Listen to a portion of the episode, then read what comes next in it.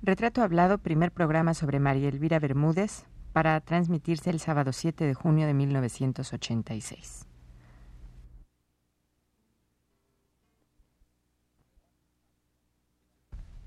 Radio UNAM presenta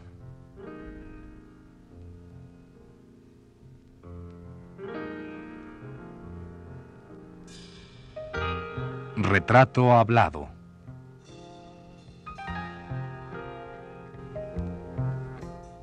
María Elvira Bermúdez. Un reportaje a cargo de Elvira García.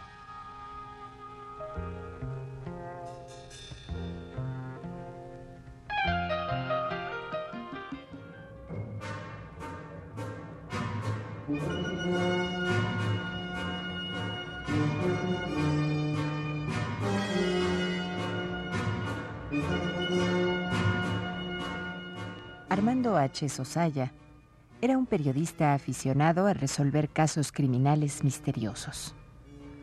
En una tarde de junio, luminosa y tranquila, se encontraba en las oficinas de su periódico, ocupado en redactar un reportaje acerca de los métodos estadounidenses de investigación detectivesca, cuando un colega le anunció que una señora deseaba verlo. Armando no era aún lo suficientemente famoso en México para estar acostumbrado a la visita de personas desconocidas y, francamente curioso e intrigado, hizo pasar a su visitante.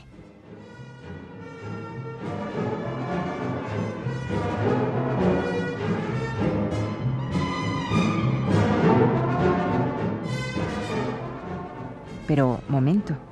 Ni crea usted que ahora le vamos a contar todo un cuento policíaco o que en tres palabras vamos a descubrir al culpable. No. Tampoco le diremos si este fue un caso de cuarto cerrado o de asesino que se esfuma. Eso se lo dejamos a usted, amigo Radio Escucha, a quien hoy queremos motivar para que se acerque a la literatura policíaca que escribe desde hace más de 40 años María Elvira Bermúdez, mujer de quien hoy empezamos a hacer un retrato hablado. ¿Quiere usted acompañarnos a descubrir cómo es nuestro personaje?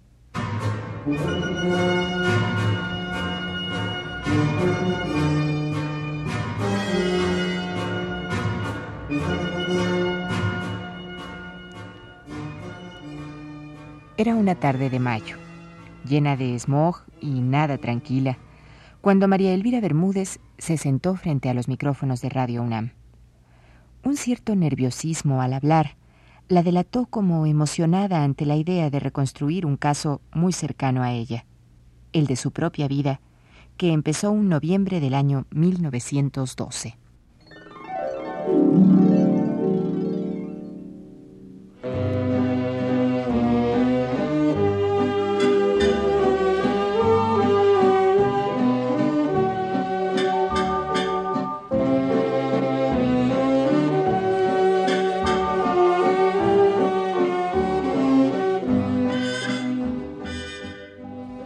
Elvira, mm, vamos a hablar de tus recuerdos de infancia y de dónde naces y, qué, recuerdos tienes de tu casa y de tu familia. Bueno, yo nací en Durango, en la capital del estado, en noviembre de 1912. Pero en esa época de revolución, mis padres eh, decidieron venirse a la capital y yo cumplí un año de edad ya aquí en el Distrito Federal. Por lo tanto, pues yo me considero de feña, porque toda mi vida he vivido aquí. Después conocí Durango y por una curiosa casualidad trabajé casi cinco años en Durango, pero eso sería ya saltar, que volver a mi infancia. Sí, ¿cómo era tu casa? ¿Tenías hermanos? La primera casa que recuerdo era en Ignacio Ramírez, número 6, Colonia San Rafael.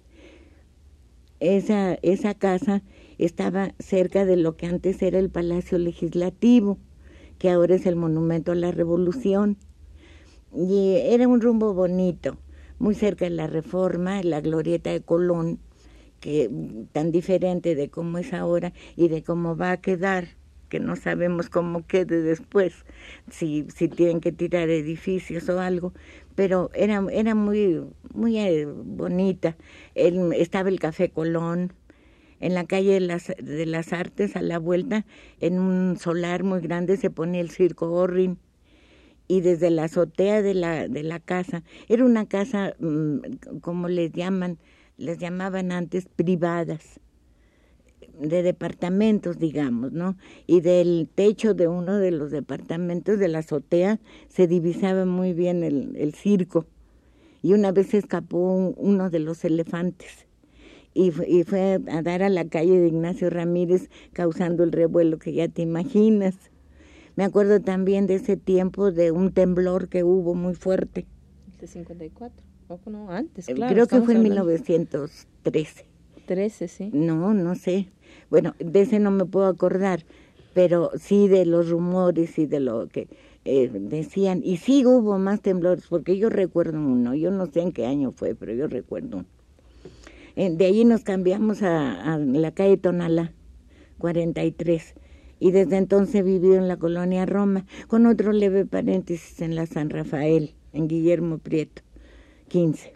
O sea que tú conociste, eh, pues prácticamente las estas colonias que se asentaron en el DF, que fueron de las de las digamos este pioneras, ¿no? De, sí, y, San Rafael y residenciales entonces, porque había grandes casas hermosas, grandes, muy majestuosas y había también privadas, había eh, casas más modestas como como en la que yo viví. En, en la colonia Roma en Tonalá también era una privada y, allí viví pues bastantes años. El colegio donde yo estuve, que era de monjas españolas, estaba en Orizaba, 90. Parte de ese colegio todavía existe, la, el edificio, la casa.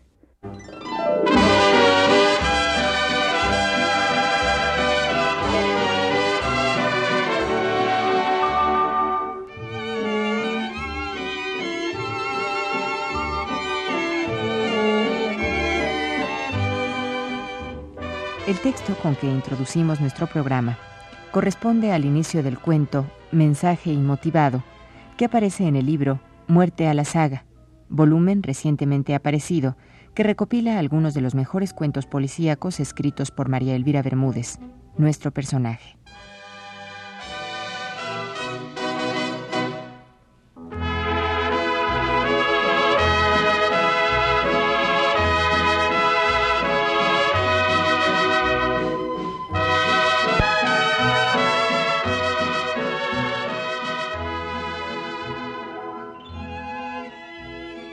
La, vida de tu casa, de tu familia? Pues eh, desde mi punto de vista era muy, muy agradable. Yo fui hija única y mi abuela materna vivió con, con nosotros siempre.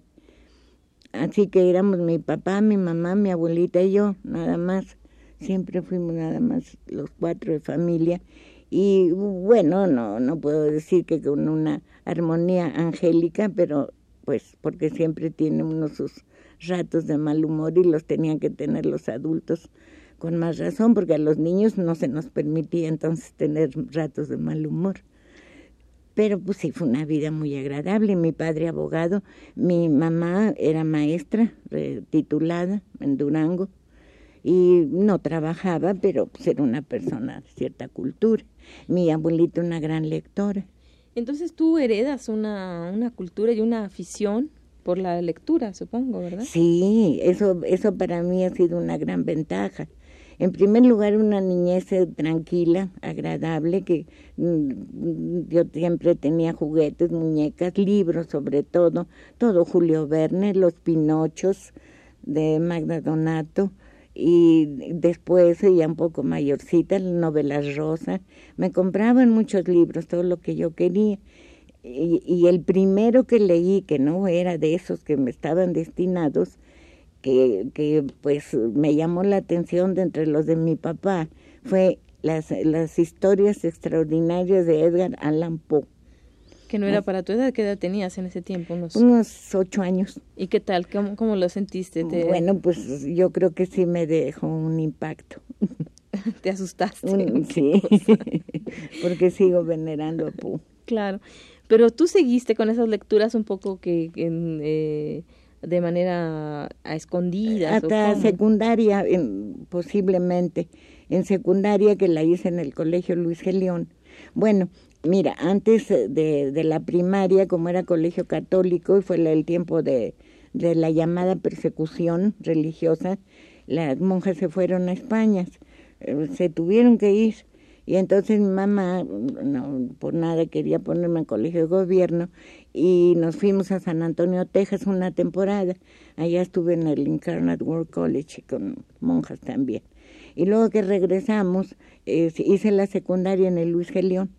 Entonces, eh, pues eh, quizás sí, ya empecé a leer otros, otros libros, pero yo recuerdo más bien hasta tercero o hasta bachillerato.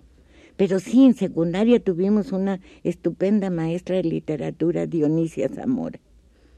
y, sí, me acuerdo que nos hacía leer a, a, Rodó, a, este, a otros sudamericanos, pues eh, no recuerdo exactamente, pero creo que mm, ya gallegos, no, no, no era tiempo todavía, pero sí, sí, me acuerdo del Ariel. Nos, entonces, en ese tiempo ya leía Selma, Selma Lagerlof, leía yo al Padre Coloma.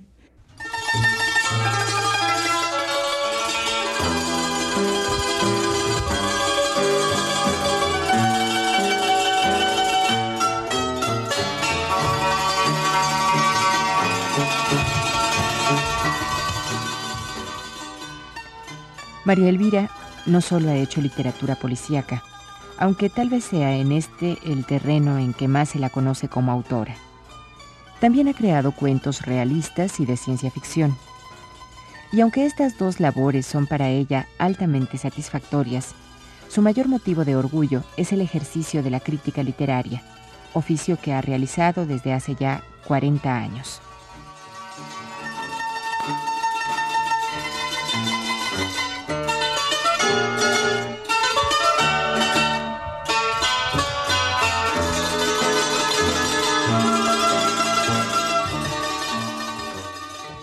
Y bueno, ¿había ah, alguna predilección en esto de, de, algunas ya, unas lecturas que tú fueses escogiendo?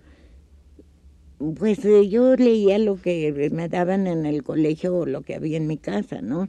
Entonces todavía había, este, pues, eh, prohibición de leer determinados libros.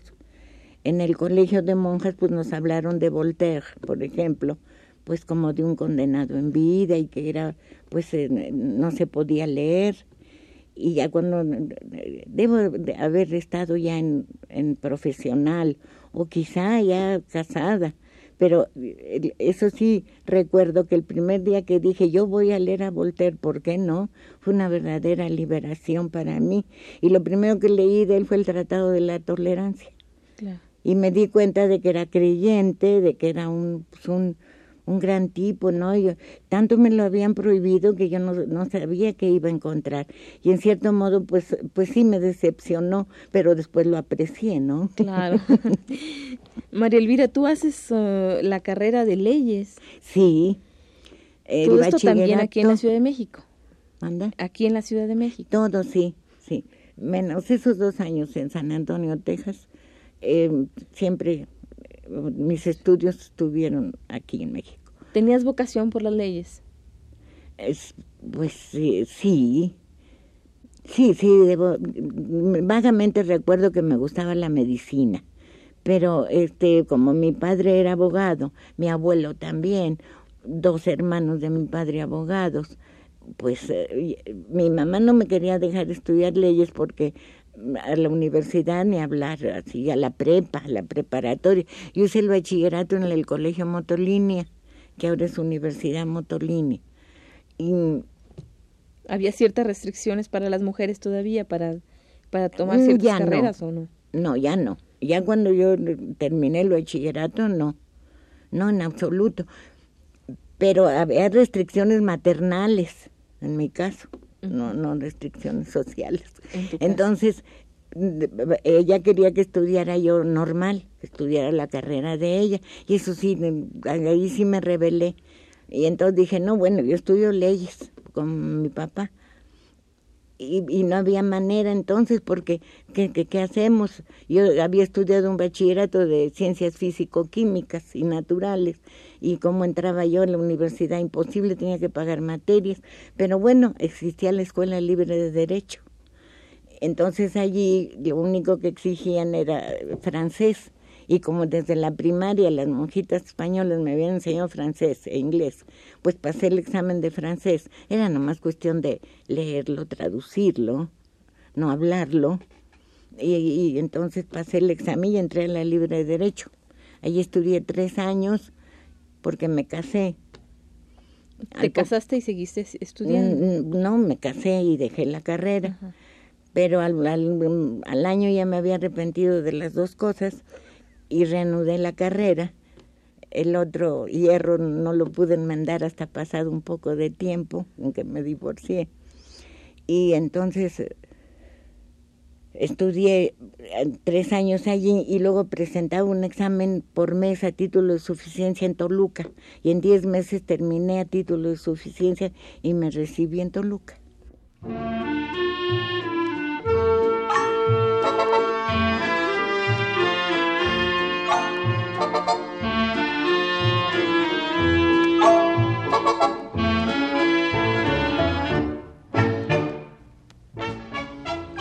La ya larga y fructífera vida de doña María Elvira Bermúdez abarca no solo el terreno de la literatura en sus géneros policíaco, de ciencia ficción y de crítica literaria, sino que se extiende hasta el ejercicio de la abogacía por haber estudiado la carrera en la Escuela Libre de Derecho, esto ya hace algunos años.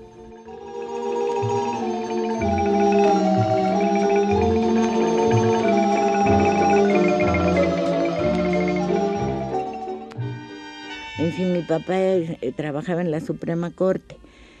Entonces, con sus relaciones y el tiempo, me consiguió el, puesto de defensor de oficio federal en Durango, casualmente en Durango.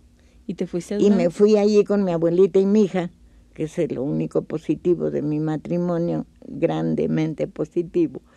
Y, allá ya este, ejercí la profesión como defensor de oficio federal.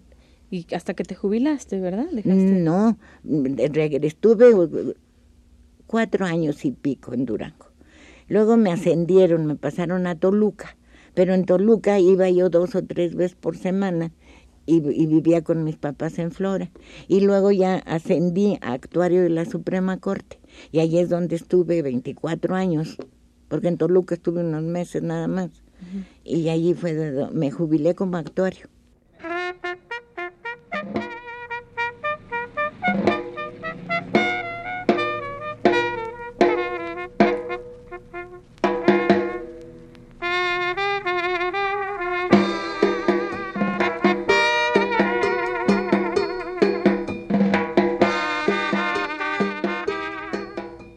Elvira Bermúdez es una mujer menudita, sencilla al expresarse, pero con un gran conocimiento de la literatura en general y del género policíaco en particular. Su afición de hueso colorado a la lectura la llevó años más tarde a dar el difícil pero satisfactorio paso de convertirse de lectora en autora.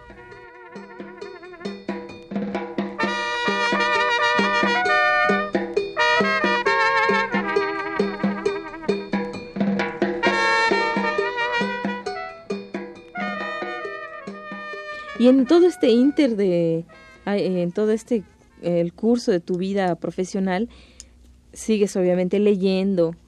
Y, bueno, ¿cuándo es que descubres que, quieres convertirte de lectora en autora? Exactamente, esa fue la, la, transformación de lectora en autor.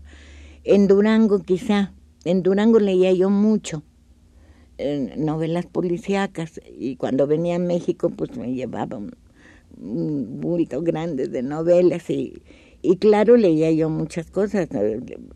Me acuerdo que llegaba la librería de Salas, que era la mejor de Durango, eh, llegaba el hijo pródigo, llegaba cuadernos americanos, sí, pero además este yo le, leía policíaco. Y, y pues eh, leí tanto que empecé a hacer notas de lo que leía, comparando una novela con otra, en qué consistía, pues lo, por qué me había sorprendido ahí el autor, cómo le había hecho, a veces hasta le releía, me, me explicaba el autor, pues decía yo, no, pues sí, tienes razón, yo no, no me fijé aquí. Total, fui haciendo un, un, un estudio de varias novelas. Policíacas todas. Policíacas todas. Y entonces escribí un ensayo sobre literatura policíaca y cuando ya me vine a, México lo llevé al Nacional. Era director Fernando Benítez y me lo publicó. Fue lo primero que publiqué en mi vida. Lo publicó en cinco o seis partes porque era muy extenso. Y, ese ensayo lo he vuelto a leer y pues salvo ciertas correcciones de estilo, pero lo que se puede llamar teoría, yo lo, lo, considero válido aún después de tantos estudios que he hecho. Y lo quisiera publicar además de otros, otros que he hecho posteriormente. Este ensayo que hiciste sobre literatura policíaca, ¿a, eh, ¿a qué autores contemplaba? ¿O, había autores o simplemente no, claro, claro. Pues eh, principalmente a, Agatha Christie, a Ellery Quinn, a William Irish, a mm, Ernest Stanley Garner, los que me llamaban más la atención, pero muchos otros que no te puedo citar uno por uno, porque lo que me interesaba era el tipo de cuento, el tipo de novela. Sí, y autores mexicanos, ¿ya había autores mexicanos eh, sobre eh, Entonces no. Entonces eh, eran, esto era en, en 47, en los años 40. no te puedo precisar, pero sí fue en los últimos años 40, cuando mm, surgió, claro, yo en las librerías de viejo, en, los puestos de revistas, siempre buscaba policíaco entonces surgió una editorial Enigma, en la cual eh, eran los mismos de siempre los que salían, los eh, clásicos, y algún otro, bueno, así nuevo para mí, desde luego, muchos nuevos, pero muchos ya conocidos, y empecé a ver nombres latinos, nombres españoles, más que nada, españoles. Henry E. F. Ual fue el primero, nombre catalán fue el primero que yo conocí que escribiera en, en, este un en idioma español que fuera su propio idioma escribiera policía con Enrique igual él era el, que tenía la editorial y allí publicó cinco novelas cuatro bueno, otra la publicó en otra editorial excelentes novelas que pues no no, no tenían por qué sentirse demeritadas frente a escritores eh, estadounidenses o, ingleses. Fue el primero que conocí. Después, eh, en los años 50, ya surgió eh, una estupenda revista que se llamó Selecciones Policiacas y de Misterio. La dirigía Antonio Elú, que Antonio Elú es el pionero de la literatura policíaca en México, porque igual era español, era catalán, el primer mexicano realmente que, se ocupó en la literatura policíaca fue Antonio Elú. Yo leía esa revista, pero ávidamente, y para entonces ya, ya había pasado esa, eh, eh, ya había dado ese paso que, que tú mencionaste de lector a escritor, y entonces ya ya me había decidido escribir algún cuento. Entonces me atreví y fui a ver al señor Elú sin conocerlo y le llevé tres cuentos y escogió uno y lo publicó allí en Selecciones Policíacas y de Misterio. Y en, y en esa revista que duró muchos años es donde publiqué muchos de los cuentos, casi todos los que están actualmente en Detente Sombra y en Muerte al Azar. de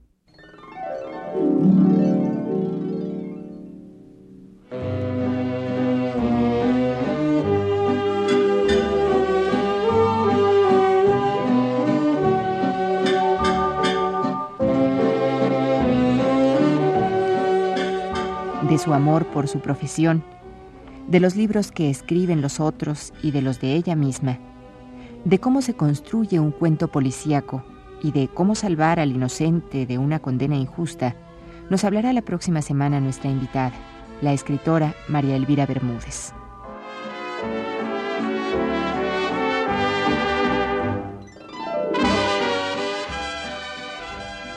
Esta fue la primera parte de la serie dedicada a la escritora María Elvira Bermúdez. Le invitamos a escuchar la segunda el próximo sábado a las 17 horas. Gracias por su atención.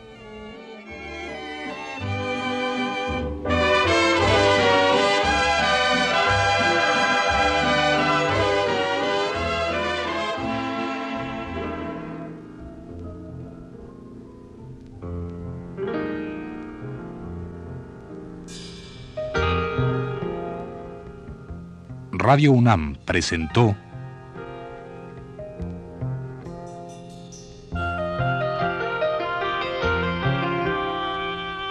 Retrato Hablado.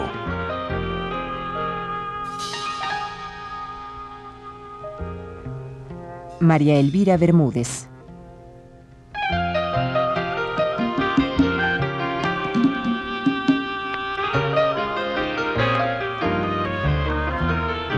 Un reportaje a cargo de Elvira García.